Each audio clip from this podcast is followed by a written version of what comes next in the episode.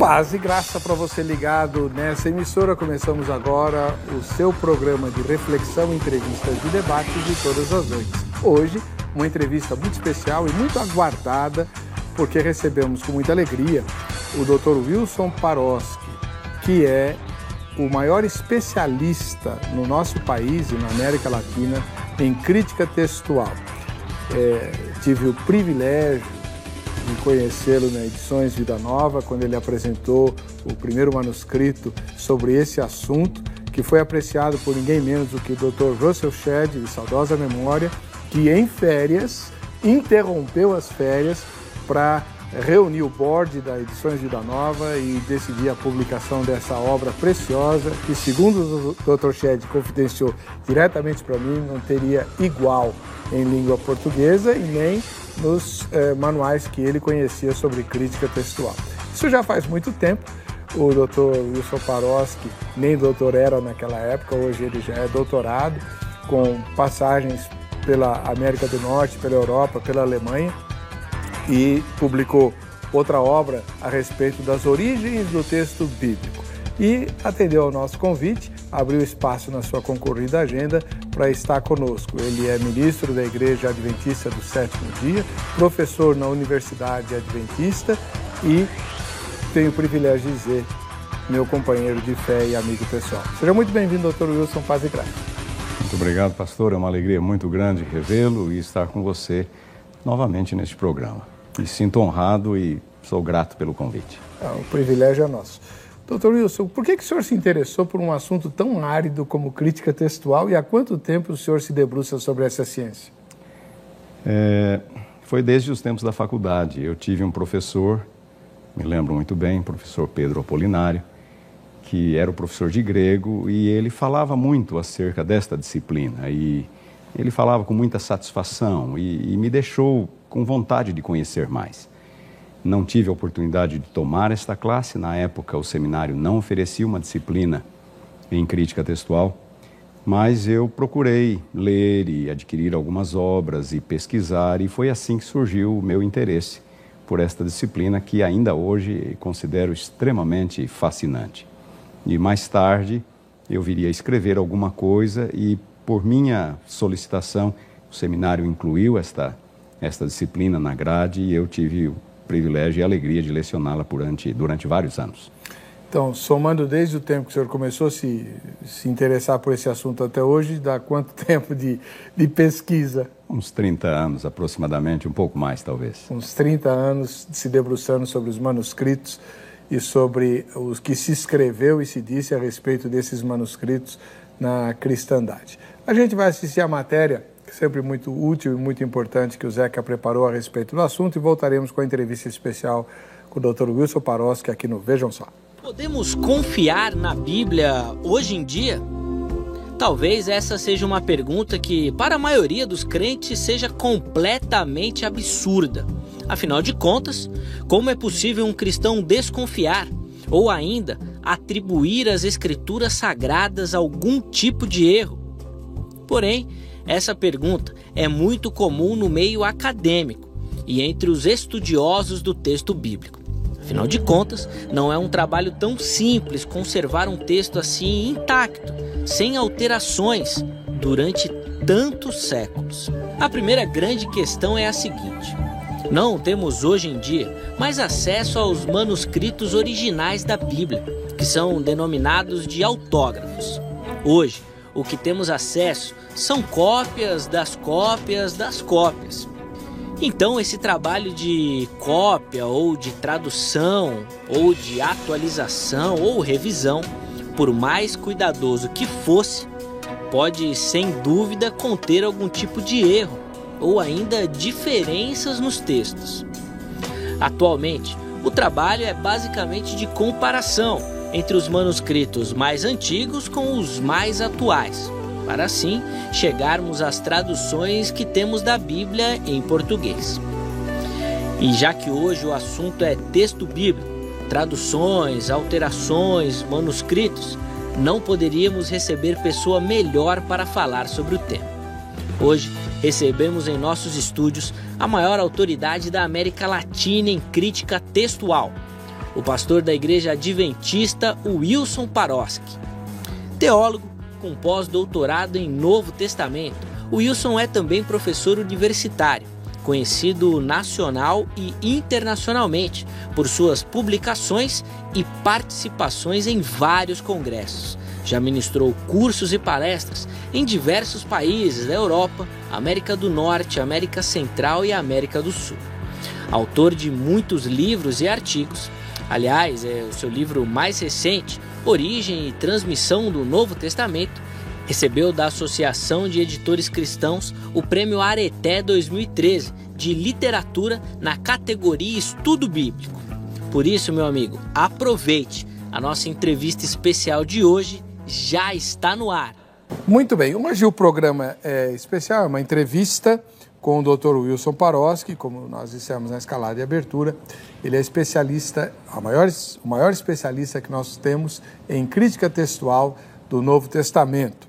É, eu, então, vamos começar com o que mais o telespectador ou a telespectadora quer saber. Doutor Wilson, o senhor é cristão há mais de 30 anos, estuda a palavra, é pastor, já pregou na minha igreja, ministrou uma aula inesquecível na Igreja Presbiteriana Independente Vila Moinho Velho, seu nome é lembrado até hoje.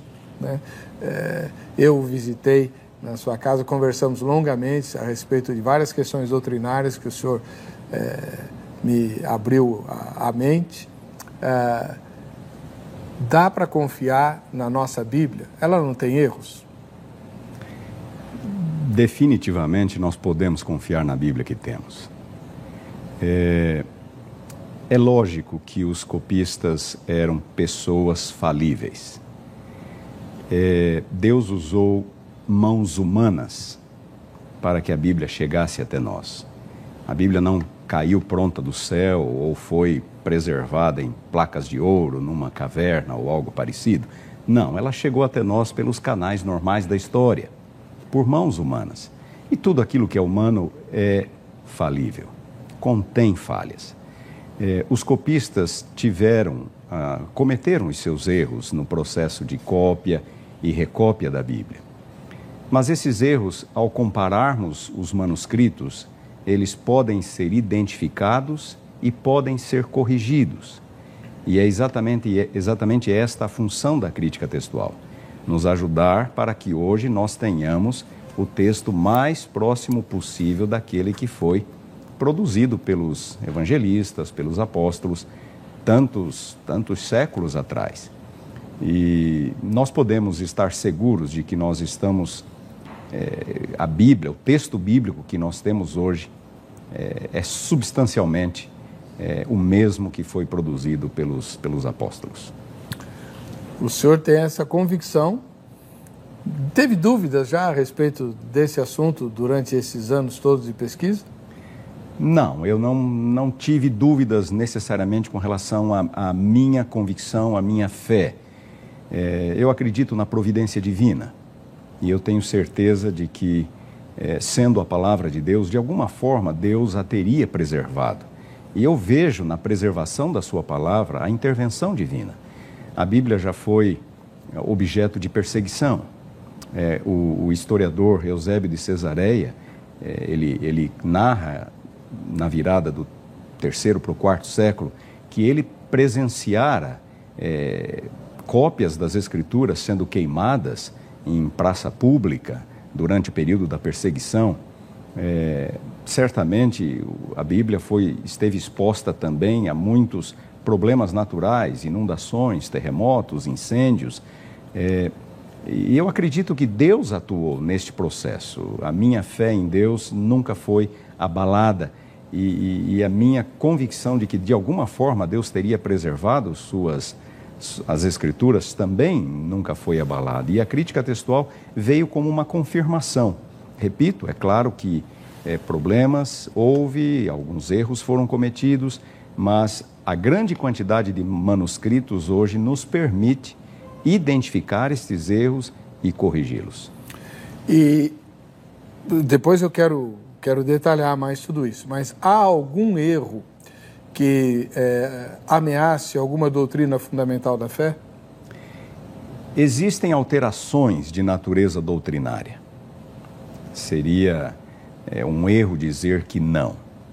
É, mas estes, estas alterações de natureza doutrinária não tiveram ou não têm a intenção de desvirtuar as doutrinas bíblicas, pelo contrário, de preservar as doutrinas.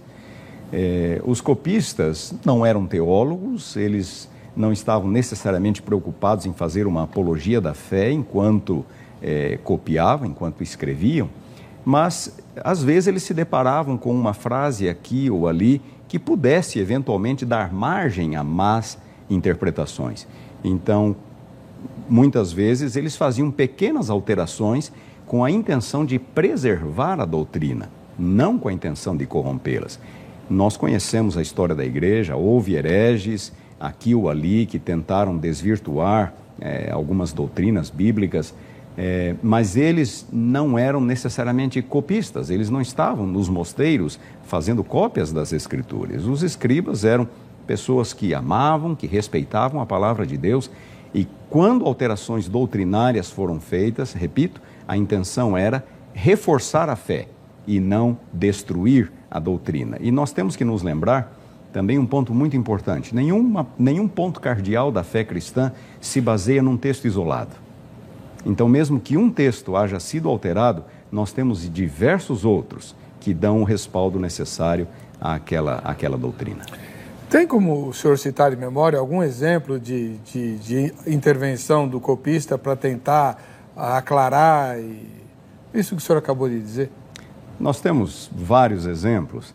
É, talvez um dos mais conhecidos seja em Lucas, onde ele fala é, a mãe e o pai do menino, é, se referindo a Jesus.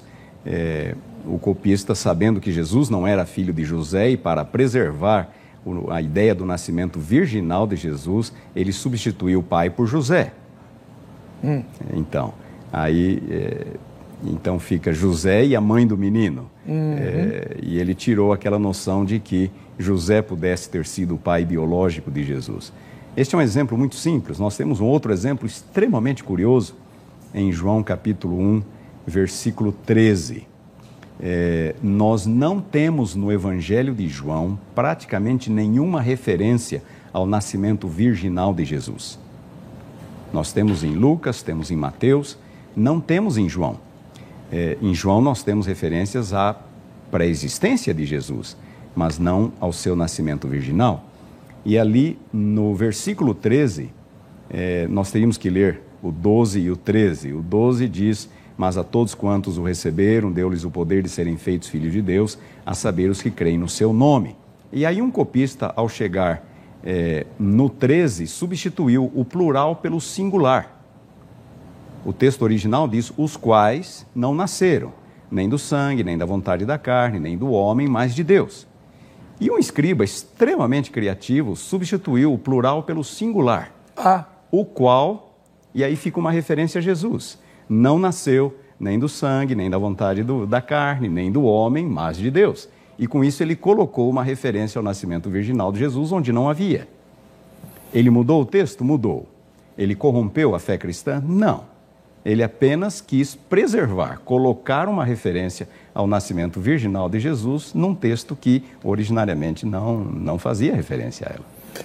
Daqui a pouquinho você vai descobrir como é, ou vai saber como é que hoje nós descobrimos esse, essa mudança que o escriba fez. É, com medo de que alguém pudesse achar que Jesus era filho humano, ele fez essa alteração, fazendo o versículo 13 de João, capítulo 1, se referir a Jesus em vez de se referir aos salvos por Jesus, que é a intenção original do apóstolo João. Como é que a gente pode ter certeza disso? Daqui a pouquinho você vai ficar sabendo. Antes eu tenho uma pergunta para você. Lá no, no, no, site do programa, no vejamsó.com.br, tem a nossa enquete. Vamos lá. Você tem dúvidas sobre a integridade da Bíblia? Quer dizer, a ideia de que a Bíblia tem erros uh, ou foi corrompida ao longo dos séculos? Primeira resposta: sim, muitas. Segunda, sim, algumas. Terceira, Sim, mas muito poucas. É. Quarta, não, não tenho nenhuma e nenhuma das anteriores. Tá? É uma pesquisa que a gente está fazendo. Qual o grau de confiabilidade que o texto bíblico tem na sua opinião? Quem votar na enquete concorre ao sorteio da Academia Teológica da Graça de Deus Agrade. Como o assunto é crítica textual, nós vamos sortear a Bíblia.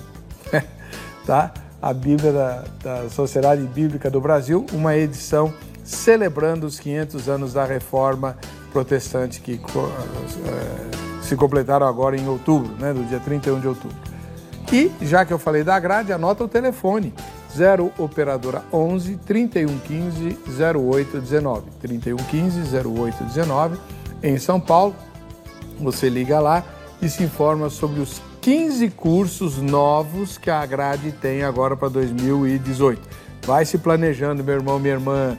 Todos os cursos da grade têm um objetivo único: estimular você a servir melhor ao Senhor, aperfeiçoar o seu trabalho para Deus. Sempre dá para fazer melhor. Então, procure a grade. São mais de 600 filiais no país e todas elas têm o curso bíblico. Algumas têm outros cursos, como esses que eu estou mencionando. Então, para você se informar no horário comercial, amanhã, não hoje, né? Amanhã, no horário comercial, é sábado, mas você pode ligar que vai ter gente te atendendo. 3115 0819. Tá bom? A gente vai para o intervalo, voltamos já já com a, a, continuação dessa entrevista com o Dr. Wilson Paroski no Vejam Só. Perdeu seu programa favorito? Agora você pode escolher a que horas quer assistir os conteúdos da HIT. Acesse o YouTube e se inscreva. Canal HIT TV. A TV que faz a diferença cada vez mais perto de você.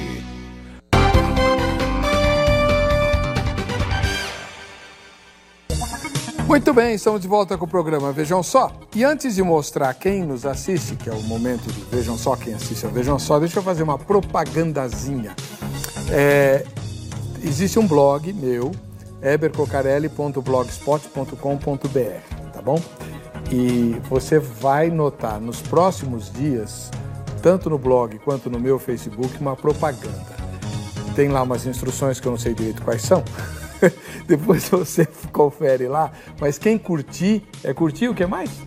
Curtir, compartilhar uh, o, o anúncio, vai concorrer ao sorteio do livro autografado pelo Dr. Wilson Paroski. Tá? Eu vou sortear entre todo mundo que curtir e compartilhar o anúncio que vai aparecer no meu blog, no meu Facebook, sobre a questão da crítica textual. Você vai ganhar um livro autografado por Dr. Wilson Paroski bom? É, e lá no, no, blog você tem, uh, hoje mesmo eu gravei um vídeo, vai ser postado nos próximos dias a respeito de uma controvérsia, que aliás o Dr. Wilson vai poder me ajudar também. Tem um, há vários anos que me perturbam aí, querendo que a gente de, de, debata é, a ideia de que quem não pronuncia o nome do Senhor Jesus em aramaico, com aquela vocalização adequada, não é salvo que o nome de Jesus não é Jesus, e eu, eu fiz um, um comentário a respeito disso. É, também tem um vídeo que acabou de ser postado sobre a ideologia de gênero nas escolas públicas, como que os crentes devem lidar com essa questão. Eu tenho severas reservas com a posição que a gente tem tomado sobre isso, ou não tem tomado, né? Enfim, confere lá, tem artigos, tem é, sermões só em áudio e tem os vídeos aí de 4 ou 5 minutos para você conferir a opinião da gente. ebercocarelli.blogspot.com.br, tá bom? Vamos ver agora quem é que está nos assistindo. A primeira foto de hoje vem lá de registro. É, em São Paulo, registro fica entre a região litorânea e, e o interior, né? Augusto Batista, o filho Isaac é, e a esposa Flávia Maria. Tá aí. Então, o Augusto, Augusto Batista, o filho que é o Isaac, é Isaac Augusto. E a esposa Flávia Maria, eles são de registro, assistem ou vejam só juntos. Deus abençoe vocês. Obrigado pela audiência. Em Capetinga, nas Minas, tem uma cidade chamada Capetinga, em Minas Gerais? Puxa vida, o Eduardo Campolino mora lá. Valeu, Eduardo. Grande abraço para você, Deus te abençoe. Um dia quero conhecer Capetinga. Ah, em Abreu e Lima, em Pernambuco, o pastor Antônio. Valeu, pastor. Obrigado pela sua audiência. Um ósculo santo para a sua igreja, lá de Abreu e Lima, em Pernambuco. Agora vamos para, uh, em São Paulo, São Mateus, é, deve ser o bairro São Mateus aqui em São Paulo, na Zona Leste, o presbítero Edson Enedino. Valeu, Edson. Morando aqui na capital, se você quiser vir assistir a gravação ao vivo, é só combinar os detalhes pelo Facebook, tá bom? E a última foto de hoje vem de Macapá, no Amapá, a Ruth Maria, que nos assiste lá. Se você não fez sua foto, faça correndo e poste-a no facebook.com barra programa Vejam Só. Nós, no dia 22, vamos sortear uma, um, vai ter uma cesta de produtos aí para você. Né? Vai ser presente Natal no dia 22.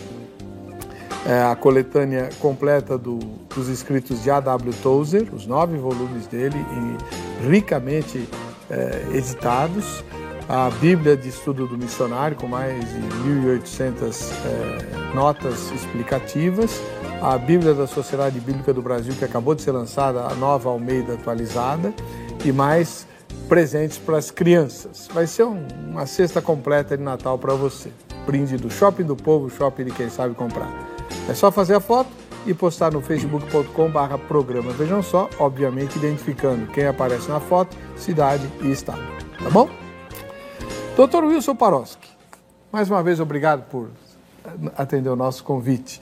Ah, esse trabalho de, de, de investigação para dizer se o texto que temos tem erros e quais são esses erros e por que eles aconteceram, como é que ele é feito? Como é que o senhor chegou à conclusão, e seus colegas críticos textuais, de que um copista mudou o texto de, de João, capítulo 1, verso 13? É mediante a comparação de manuscritos. É, nós temos hoje em português a Bíblia editada em várias versões diferentes. É, antes da invenção da imprensa, a Bíblia era utilizada na forma manuscrita. E esse período de 1500 anos, desde a época dos apóstolos até a invenção da imprensa, é, diversos manuscritos, milhares de manuscritos foram produzidos, manuscritos em papiro, manuscritos em pergaminho, manuscritos em papel. É, e estes manuscritos, muitos deles foram preservados. É, nem todos, mas nós temos hoje nada mais, nada menos do que cerca de 5.800 manuscritos gregos do Novo Testamento, completos ou fragmentários. Alguns é, não passam de um pequeno fragmento, do tamanho de um cartão de crédito, por exemplo. Mas nós temos é, manuscritos com o, o Novo Testamento completo, inclusive com o Antigo Testamento em grego também completo. E, e estes manuscritos, quando comparados, é, como eu disse a princípio, nos permitem identificar erros, basta comparar dois manuscritos, um com o outro, e nos permitem também corrigir estes erros. É, com, de que forma estes erros são corrigidos?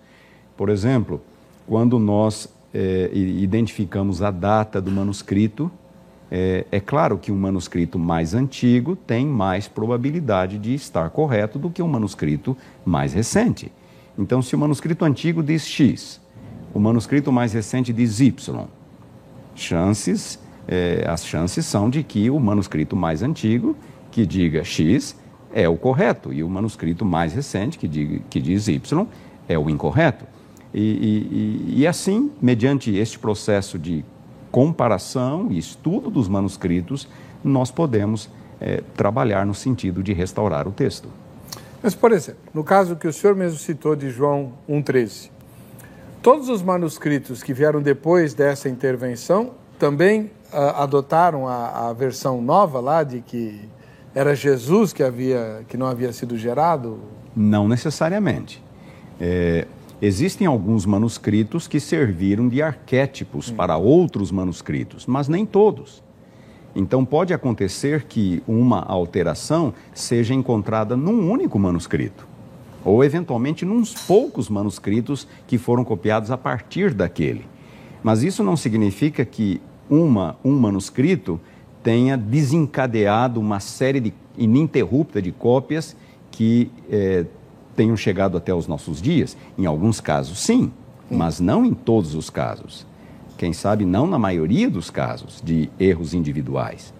Então, é, quando os manuscritos são comparados, existe toda uma ciência, a paleografia, a codicologia, que nos permite é, estudar o, o, manuscrito em si, saber a sua procedência, saber a data em que ele foi copiado, é, as influências textuais que ele sofreu, quando nós comparamos, por exemplo, manuscritos com os escritos dos pais da igreja. Nós sabemos onde os pais da igreja viviam, em que época eles viviam.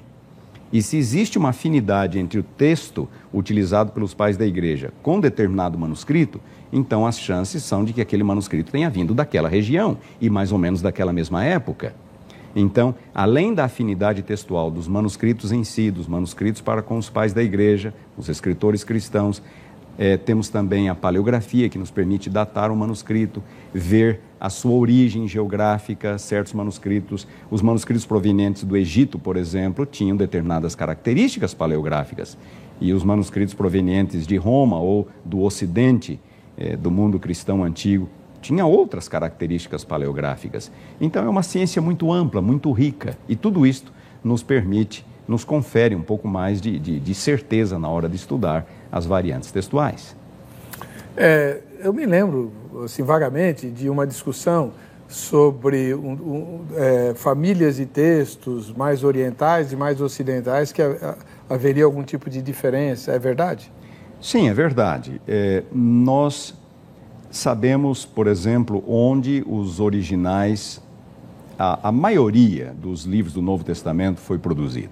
Não, não temos certeza de da procedência geográfica de todos os livros, mas de vários deles. Em algum momento, uma cópia de, das epístolas de Paulo, uma cópia dos evangelhos, foi enviada ao Egito, aos cristãos é, do Egito. Outra cópia pode ter sido enviada aos cristãos de Roma e das regiões mais ocidentais do Império. Estas cópias, é, as primeiras cópias que começaram a circular em determinada região, elas tinham certas características próprias.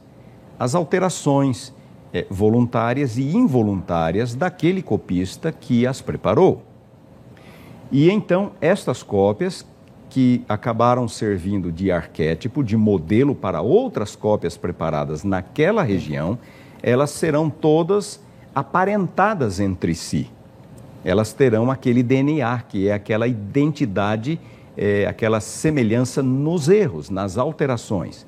E assim nós podemos, então, é, definir a procedência geográfica de uma cópia exatamente ao estudarmos e identificarmos as alterações que, que ela apresenta, que serão de certas alterações, quando comparadas com as cópias, por exemplo, preparadas em outra região do cristianismo antigo. Sim. Elas terão outras características textuais. Então, essa ideia de grupos ou famílias textuais, a, a crítica textual reconhece e, e, trabalha com esta, com esta noção até hoje. Qual que é a família mais sangue puro?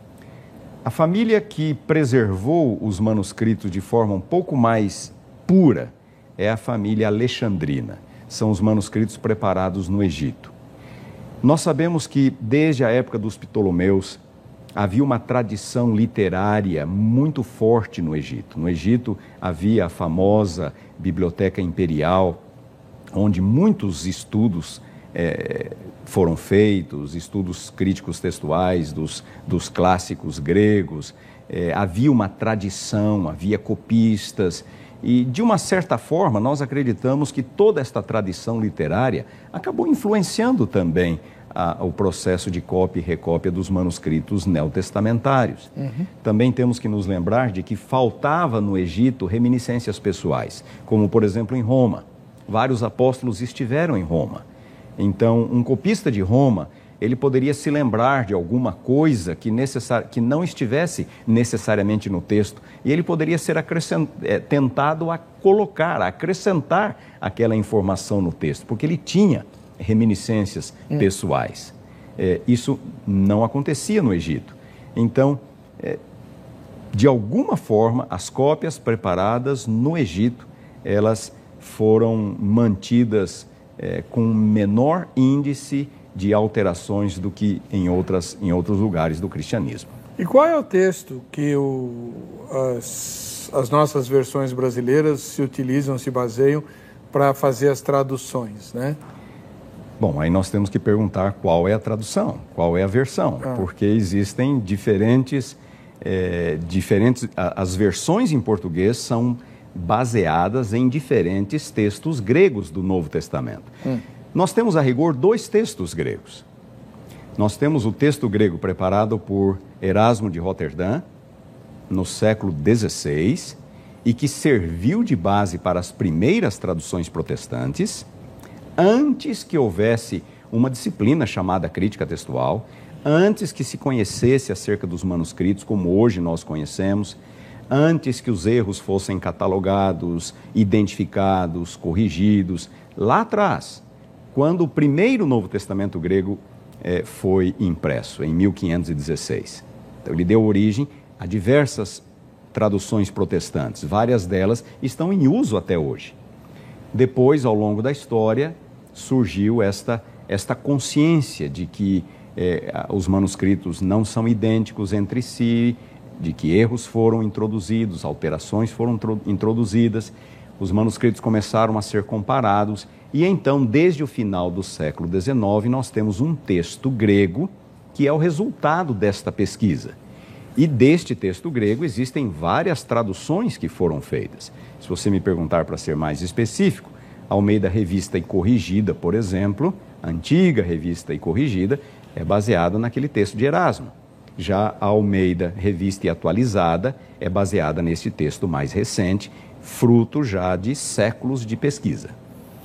Qual a versão em português que o senhor mais gosta? A versão que eu uso é a Almeida Atualizada. É, essa questão de, de versão ela é bastante complexa porque ela envolve dois pontos fundamentais. Primeiro, é qual é o texto grego subjacente à versão? É um texto grego antigo, é o de, perdão, é um texto grego recente, como o de Erasmo de Roterdã, que é um texto recente, ou é um texto baseado em manuscritos mais antigos? Esta é a primeira pergunta.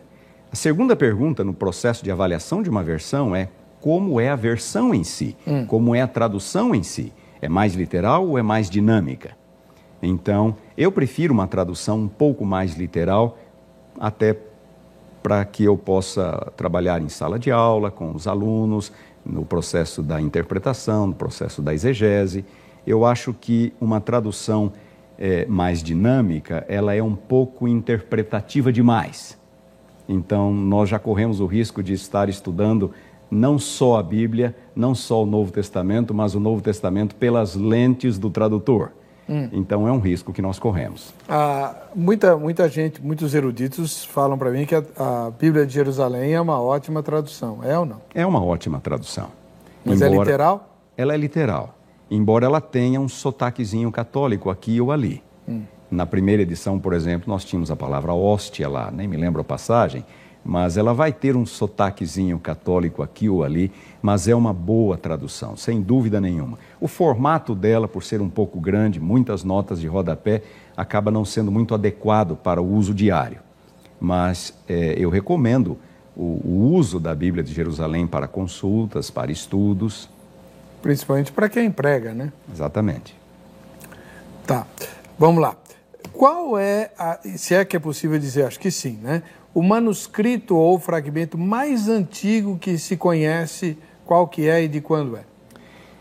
é a, o manuscrito mais antigo catalogado é o Papiro 52, que é, tem sido datado pelos paleógrafos do ano 125 aproximadamente da nossa era. É um manuscrito do Evangelho de João. É apenas um fragmento, muito pequeno. São 6 por 9 centímetros contém umas poucas palavras do Evangelho de João. E, e, temos segurança de que é de João, porque ele é um manuscrito escrito de ambos os lados.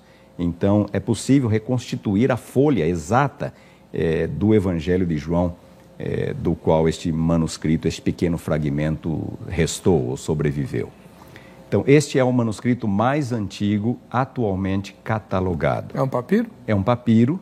É, foi encontrado no Egito no início do século, por volta do ano da, da, da década de, de 20 aproximadamente, 1920. É, agora, é, nestes últimos anos tem sido anunciado que nós, os estudiosos, já encontraram é, alguns fragmentos do Evangelho de Marcos que seriam do primeiro século. Do primeiro século. É, só que estes fragmentos é, ainda não foram oficialmente catalogados, na verdade, eles ainda sequer foram publicados, eles já foram estudados ou teriam sido estudados, a notícia já foi divulgada, mas existem muitas questões de, de direito que estão, de copyright, que estão, direito de imagem, que estão envolvidas e, e, e por enquanto, eles ainda não vieram a público e não foram oficialmente reconhecidos como tais. Então, há grande possibilidade de, em breve, termos notícia de, de uma notícia oficial de que fragmentos do primeiro século teriam sido encontrados. Exatamente. É, importantes é, nomes é, do mundo cristão que teriam já, inclusive, manuseado estes manuscritos, como é, Daniel Wallace, por exemplo. Ele é um dos mais famosos estudiosos do grego do Novo Testamento, tanto da língua quanto do texto, entre os evangélicos, entre os cristãos conservadores. É, ele mesmo já fez o anúncio desta descoberta, mas, como eu disse, ainda falta é, ela ser oficialmente é, publicada ou divulgada. Então, então, na verdade, é assim: essa, essa ciência é tão exata que você tem manuscritos catalogados e manuscritos ainda não catalogados, que ainda estão em, em análise, é isso? É, existe um centro da pesquisa textual do Novo Testamento que fica na cidade de Münster, na Alemanha. É o, instituto, o senhor esteve lá? Eu já estive lá. É o Instituto de Pesquisa Textual do Novo Testamento, vinculado à universidade local de Münster. É, cabe a este manuscrito, a este centro, é a prerrogativa de atribuir um número a um manuscrito. Então, por exemplo, um manuscrito é, é, é descoberto. Então, estudiosos estudam o manuscrito, publicam acerca deste manuscrito e cabe a este instituto em Münster dar um número oficial. Por exemplo, Cada manuscrito tem o seu número, é o papiro 1, papiro 2, papiro 3, ou o maiúsculo 01, 02, 03. Então, há um, todo um processo de catalogação. Cabe a este centro, na Alemanha, conferir é, números é, oficiais a todo e qualquer manuscrito. Como fizeram com o P52? Como fizeram com o P52. Na verdade, o P52 foi numa época em que esse instituto ainda não existia, mas havia algumas pessoas que estavam trabalhando neste processo de catalogação e unificação de sistemas anteriores, eh, e hoje em dia cabe a esse instituto em Münster, na Alemanha. Muito, muito interessante essa, essa informação, né, de que te, vamos ter eh, em breve a confirmação de que achamos manuscritos do primeiro século, porque é muito comum a gente ver, o senhor é pastor, teólogo, é, em escritos liberais, ah, ah os textos que, da, da, Bíblia datam do quarto século, quer dizer, foram escritos. O que a gente tem é que quem escreveu 400 anos depois dos eventos. Aí isso não é bem verdade, né? Não é, não é bem verdade. Existem, nós temos muitos manuscritos é, dos períodos dos séculos, do terceiro século, do final do segundo século. É claro que quanto mais próximos dos originais, mais fragmentário vai estar o manuscrito. Uhum. É, porque o papiro, embora seja um material durável, é, o papiro é mais ou menos semelhante ao nosso papel. Em contato com a umidade, ele se decompõe. Em ambientes secos demais, ele se torna quebradiço. E, e portanto, os, naquela época, na época em que os, o, o, Novo Testamento foi escrito, o material que, o único material que praticamente se usava era o papiro, é, à exceção dos judeus que sempre usaram o couro.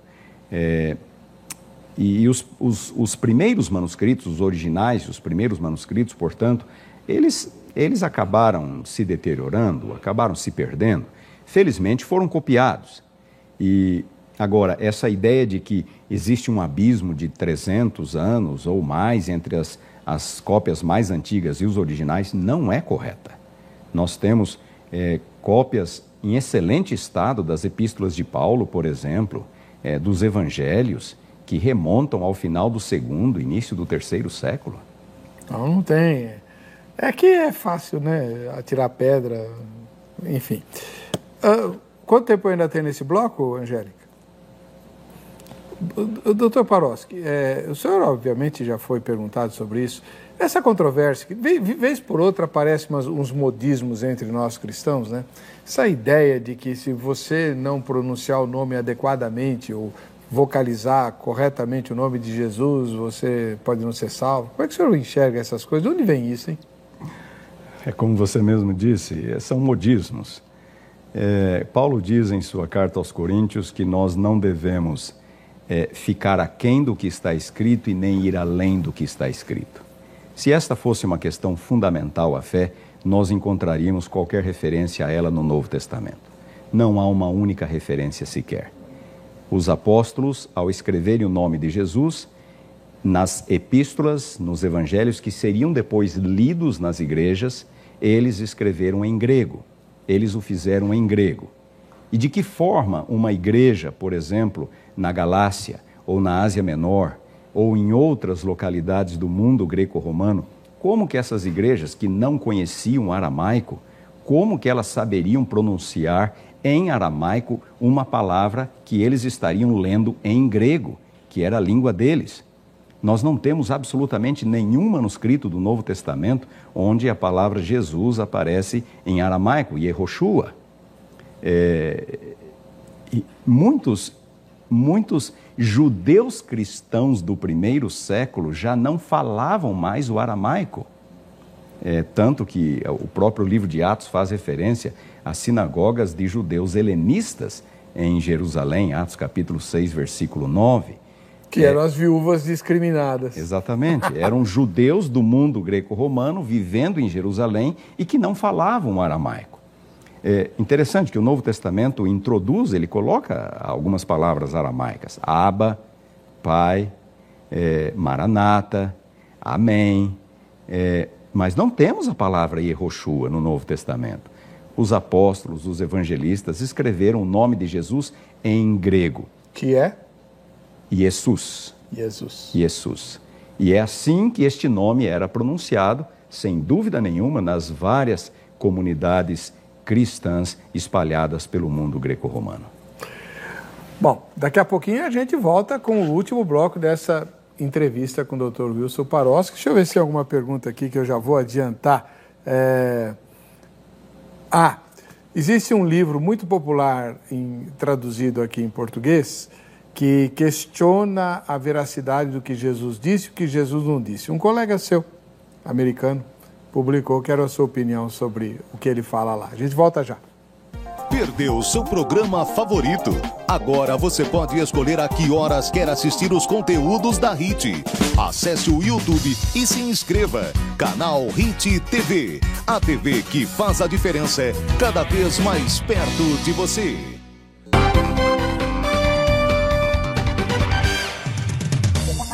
O programa Vejam Só de hoje é uma entrevista especial com a maior autoridade da América Latina em crítica textual do Novo Testamento, o Dr. Wilson Paroski, ministro da Igreja Adventista do Sétimo Dia, professor da Universidade Metodista, Metodista Adventista, a UNASP, e é, parceiro do programa Vejam Só. Quem curtir a minha página no Facebook é, vai curtir e o que? Compartilhar isso? É, curtir e compartilhar vai concorrer ao sorteio de uma cópia autografada do livro do Dr. Wilson Paroski sobre as origens do texto eh, da Bíblia. Tá bom? O endereço eletrônico é webercocarelli.blogspot.com.br ou a minha página no Facebook. Bom, é, o, o senhor com certeza já, inclusive da sua outra vi, vinda aqui, a gente conversou um pouquinho sobre isso, Existem alguns livros é, que são traduzidos aqui para o Brasil que são de interesse direto dos cristãos. É, e um colega seu, que se, pelo menos ele se diz crítico textual, é, questiona a veracidade ou a confiabilidade do Novo Testamento, porque é, ele tem até um livro de o que Jesus disse e o que Jesus não disse. O senhor já leu esse livro? Eu já trabalhei, já pesquisei no livro em inglês, o ah, original. O original. Misquoting Jesus é o título do livro original. É, Misquoting Jesus. Misquoting é. Jesus. É. Ah, é bem melhor o texto em inglês, o termo, o nome em inglês do que o em português, né? Sim. Ele exagera, ele mente, o que que acontece lá? Ah, eu não quero não quero julgar a pessoa de Bart Ehrman. Eu o conheço pessoalmente. Ah, não diga. Todos os anos estamos juntos em alguns congressos. Ele é uma pessoa extremamente capaz, é um crítico textual reconhecido internacionalmente, é, é uma autoridade em cristianismo primitivo. É, mas é, nós temos, na verdade, existem dois Bart Ehrmans. Existem dois. Um é o da academia. É quando ele escreve para acadêmicos. E, por exemplo, ele hoje é o responsável pela continuidade do livro de Bruce Metzger, que é um clássico em crítica textual do Novo Testamento, o texto do Novo Testamento. Mas Bruce Metzger é conservador. Bruce Metzger era conservador, Bart Ehrman foi aluno de Bruce Metzger e Bruce Metzger deixou é, com ele a incumbência de, de preparar e de continuar e, e manter o livro atualizado. E, e, e, já foi lançada uma edição é, do livro atualizada por Bart Ehrman. Quando ele escreve para a academia, ele é equilibrado, ele é moderado, ele atua como um acadêmico consciencioso. O problema é que eu, parece que ele descobriu a galinha dos ovos de ouro ao preparar publicações populares para o público em geral, que pouco ou nada entendem de crítica textual. E nestes livros, é, infelizmente, é, ele não adota a mesma postura, o mesmo equilíbrio, a mesma é, profundidade que ele adota nas suas obras acadêmicas. Uhum. E com isso ele gera um, um alvoroço, ele gera ansiedade e, e, e, acaba afetando pessoas que não estão preparadas para, para responder necessariamente aqueles problemas. Bart Ehrman tem uma história muito interessante. Ele estudou no Instituto Moody em Chicago. Ele era fundamentalista, cria na inspiração verbal das Escrituras. E ao ir para Princeton e estudar com Bruce Metzger e tomar conhecimento da crítica textual, dos problemas, ele acabou indo para o outro extremo, abandonou a sua fé, se tornou agnóstico.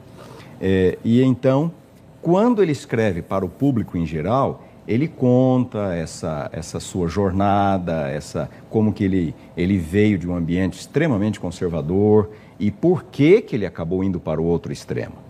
Agora, ele fala meias verdades no processo. E me permita dar alguns exemplos. Ele diz, por exemplo, que os primeiros copistas eram todos amadores, é, iletrados, quase analfabetos, e que por isso não podemos de forma nenhuma confiar no trabalho deles. Bom, isto, como eu disse, é uma meia-verdade.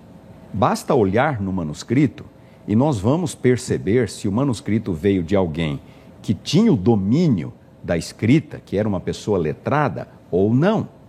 Existem manuscritos mal escritos, onde a grafia ou a caligrafia é feia, Garrancho. é, garranchos, é, mal escritos, é, a linha começa e começa, começa certa e começa a entortar, a letra começa grande, termina pequena, é, muitos erros.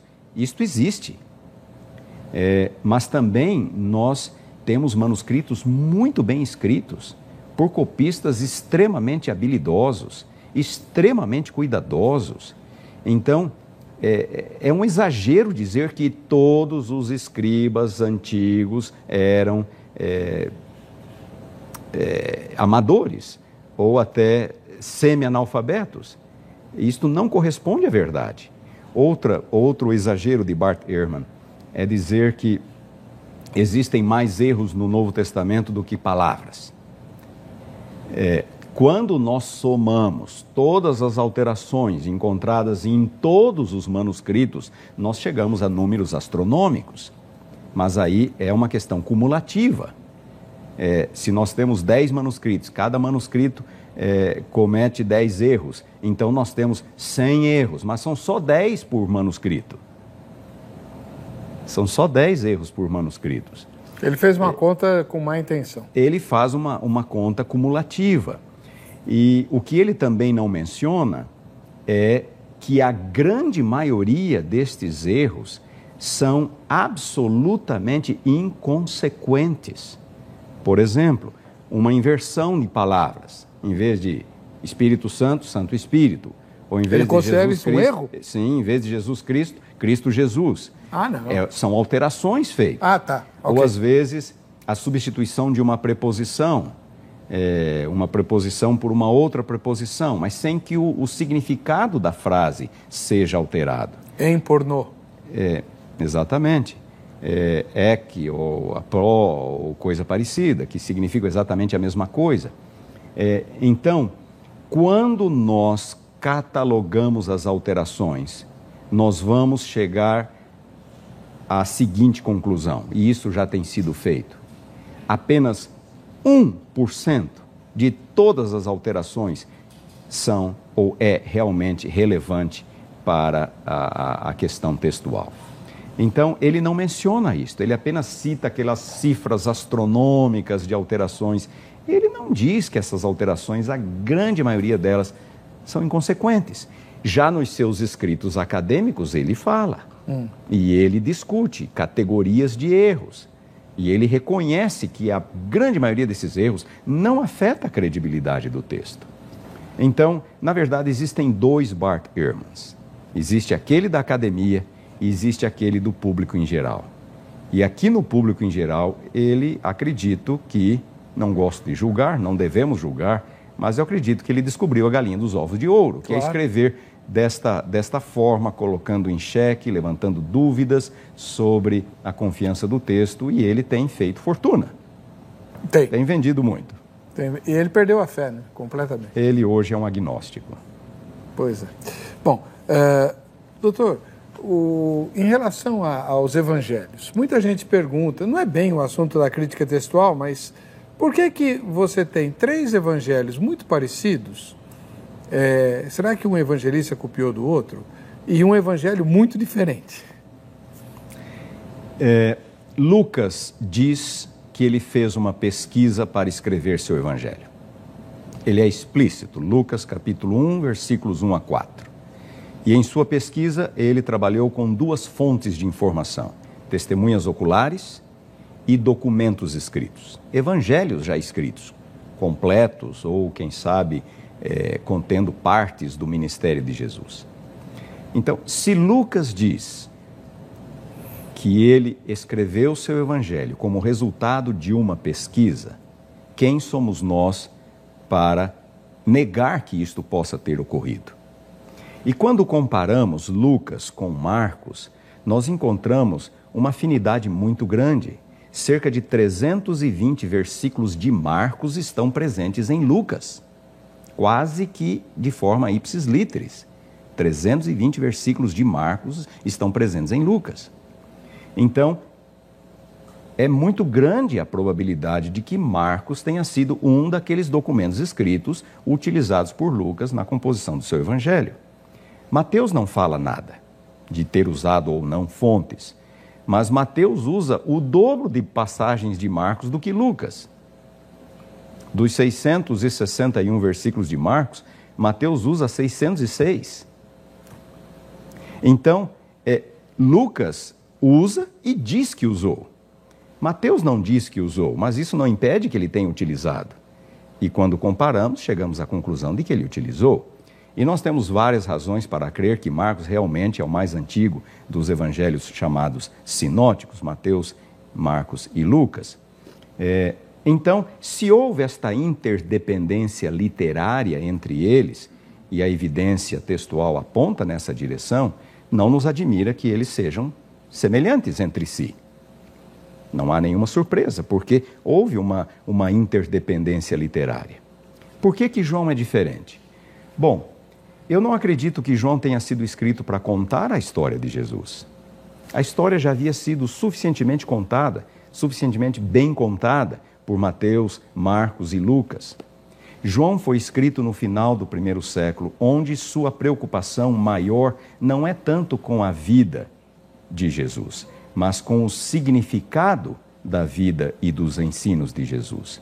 Basta notar, por exemplo, que João é bem mais longo do que Marcos e quase tão longo quanto Mateus e Lucas. Não obstante, João contém é, muito menos material histórico do que todos os outros. É 50% material é, histórico menos do que Marcos, 60% menos do que Mateus e, e Lucas, é, mas ele é quase tão longo quanto Mateus e Lucas. Então, João está preocupado com o significado da vida de Jesus, o significado dos ensinos de Jesus. É por isso que é o evangelho mais relevante para a igreja do ponto de vista doutrinário. É ali que nós encontramos uma reflexão mais profunda sobre quem era Jesus e a natureza dos ensinos de Jesus. Então, em outras palavras, João não vem apenas para repetir a história. Ela, a história já havia sido bem contada. João foca no significado da vida e dos ensinos de Jesus. Claro que a gente precisa abordar duas questões, que é, na verdade, uma só, mas com dois textos que todo mundo pergunta para o senhor. É, Marcos, o epílogo do Evangelho de Marcos e João capítulo 8, a história da mulher adúltera, é, eles estão sempre entre colchetes nas versões críticas em português, porque segundo os comentaristas, não, aqueles trechos não aparecem nos textos mais antigos. Que significa isso, doutor? Foram invenções? Veja, é, é, esta informação procede. Os manuscritos mais antigos não trazem a chamada longa conclusão de Marcos, Marcos 16, versículos 9 a 20, ou o episódio da mulher adúltera, de João 7, 53 até 8, 11. Os manuscritos mais antigos não trazem. Quando nós nos pautamos, portanto, nos guiamos pelo registro textual, nós temos que admitir que o texto original de Marcos e de João não continha estas passagens. Voltando à sua pergunta, são invenções?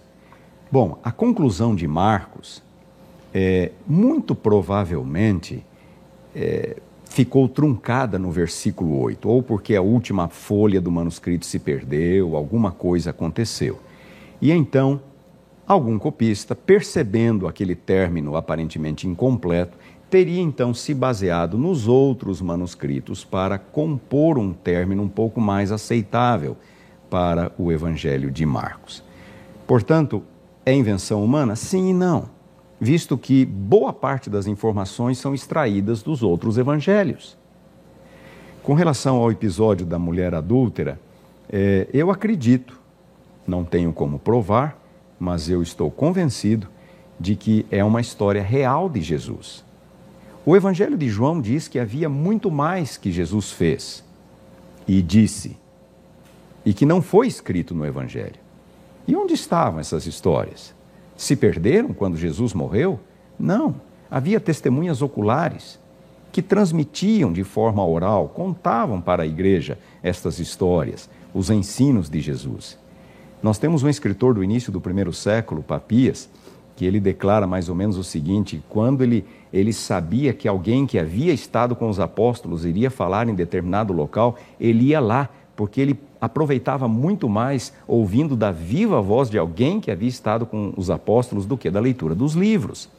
Então havia uma tradição oral muito viva, muito dinâmica, que entrou até um certo período no segundo século.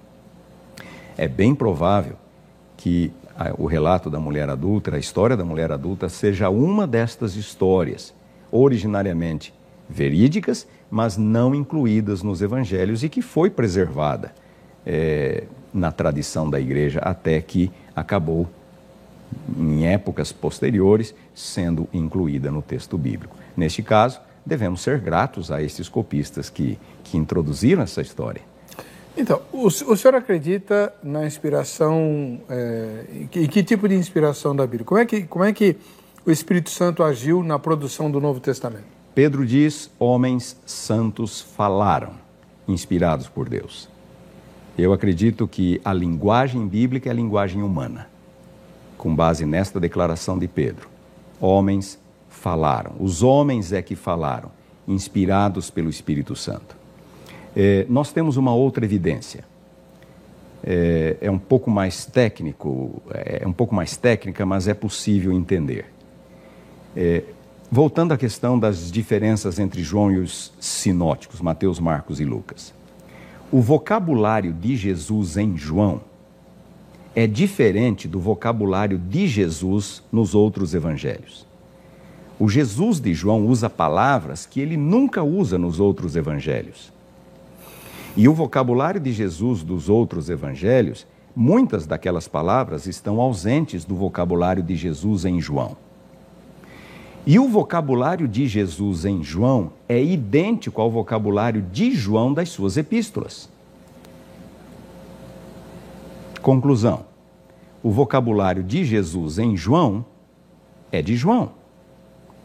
Em outras palavras, nós não teríamos no Novo Testamento a ipsíssima verba de Jesus, as palavras exatas de Jesus. Até porque Jesus falou em aramaico e os escritores escreveram em grego mas nós temos a ipsíssima vox, a voz, os ensinos de Jesus foram preservados na linguagem dos escritores.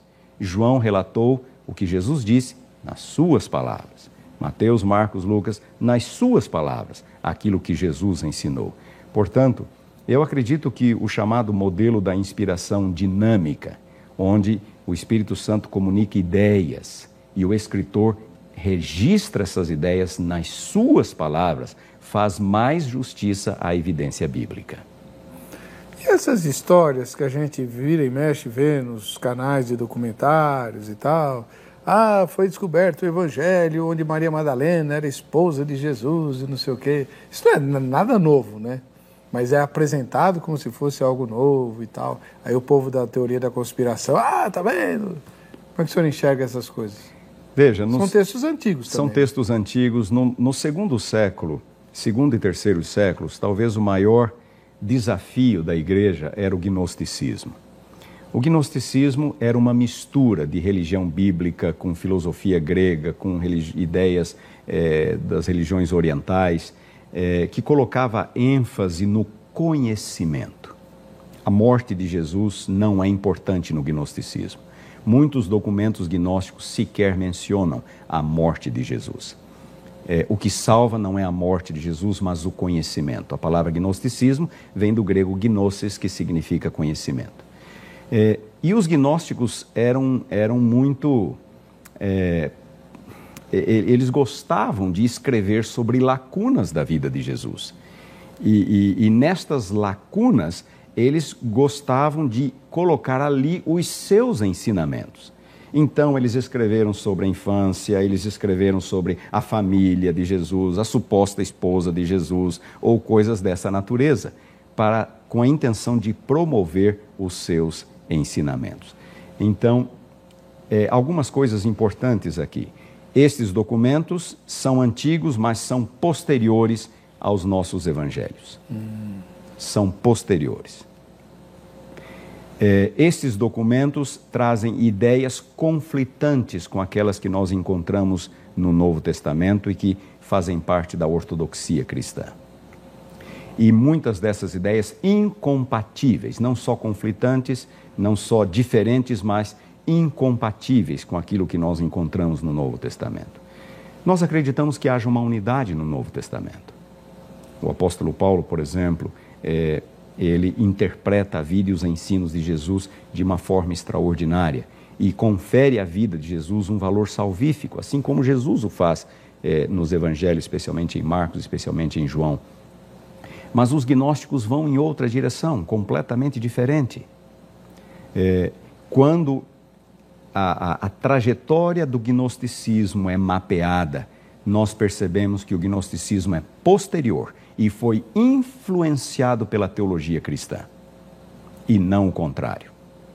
Não é o Novo Testamento que foi influenciado pelo gnosticismo, como alguns até já disseram. é o contrário. É uma heresia cristã posterior. Doutor Wilson Paroski, é sempre um grande privilégio recebê-lo aqui. Muito obrigado. A gente louva a Deus pela, pela sua vida, né? pelo fato de ele ter de o senhor ter ouvido o chamado dele e, e ter dedicado a sua vida a um estudo tão árido, crítica textual. Eu, eu li o seu livro, que, que eu tive o privilégio de ser o primeiro a tomar contato com os manuscritos. né? Me lembro bem daquela tarde, lá na Vida Nova. É, é um trabalho extenuante, árduo, chato, que dói. Né? O senhor devia sofrer de insônia, não é? Não? Eu não acho chato. Eu gosto. Mas é preciosíssimo, extremamente valioso, né? E, e louvo a Deus pela, pela vida do irmão e pela humildade que o irmão sempre teve, né? A sua simplicidade é tocante. Muito obrigado por ter estado conosco. Eu que agradeço e não mereço estas palavras tão elogiosas, mas para mim é uma alegria revê-lo, é uma alegria estar aqui. É, aprecio muito a, a, o relacionamento, a amizade que temos e prezo muito por ela. Muito obrigado. Eu acabei esquecendo de chamar o povo fala. Tem tempo ainda, Angélica? Então, então vamos, pôr, vamos ver as perguntas aí que quem que respondeu para o Zeca? Vamos lá. Como é que a gente pode ter certeza que o texto bíblico que a gente tem hoje, ele é o verdadeiro, que ele não foi corrompido ou adulterado ou alterado, já que nós não temos acesso ao original dele, né? Acho que quando se trata da Bíblia, ela é um livro que não pode ser interpretado somente é, humanamente falando. Então a primeira coisa que você tem certeza, no meu ponto de vista, é que quando você lê o livro, não é como você lê um comentário qualquer bíblico, mesmo que seja respeitado o escritor, ou como você lê um livro de história, alguma coisa assim. Quando você lê ele, o autor, ou quem inspirou as pessoas que escreveram, está presente. Então aquilo que você sente quando lê te dá uma, uma, uma certeza de que o livro é inspirado divinamente. Bom, então vamos lá. É... A Bíblia é composta de fatos históricos. Para isso a gente precisa estudar. Então a gente pega os compilados com tudo que a gente tem, a gente tem as universidades que existem para isso, para a gente ver se aquilo que consta é, na Bíblia é, se ela bate com todos os fatos históricos que nós temos. É, eu acredito que é, é complicado, né, cara? É complicado a gente saber porque a gente não tem acesso, né? A gente não tem acesso, então acredito que é pela palavra mesmo. A gente confia no poder de Deus e pela palavra de Deus a gente confia nela.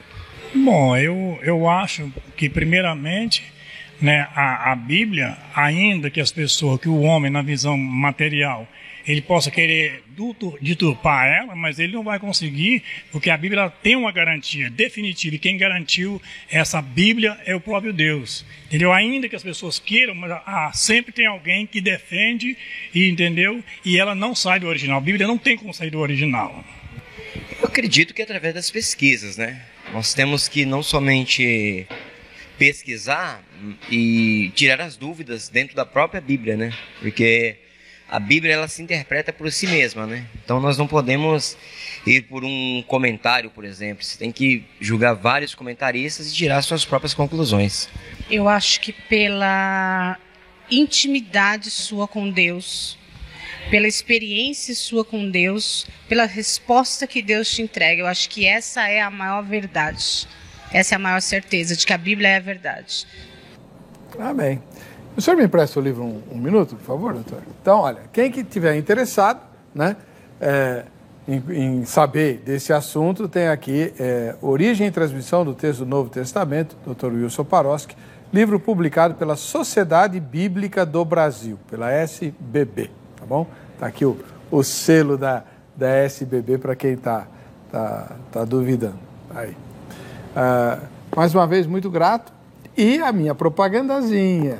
Vai lá no meu Facebook, não sei que dia vai estar publicado esse, esse, é, esse concurso. Quem curtir e compartilhar concorre a uma cópia desse livro aqui, autografada pelo Dr. Luiz. Ele só não vai pôr o nome da pessoa porque é, a gente ainda não sabe quem vai ser. Mas você vai ter o autógrafo dele aqui, tá bom? A gente se vê no próximo Vejam Só. Ah, tem o ganhador da Bíblia. É, peraí. Quem, quem, quem ganhou? Foi o Jair, lá de Arapiraca, nas Alagoas. Valeu, Jair Félix. E agora sim, a gente se vê no próximo Vejam Só. Até lá.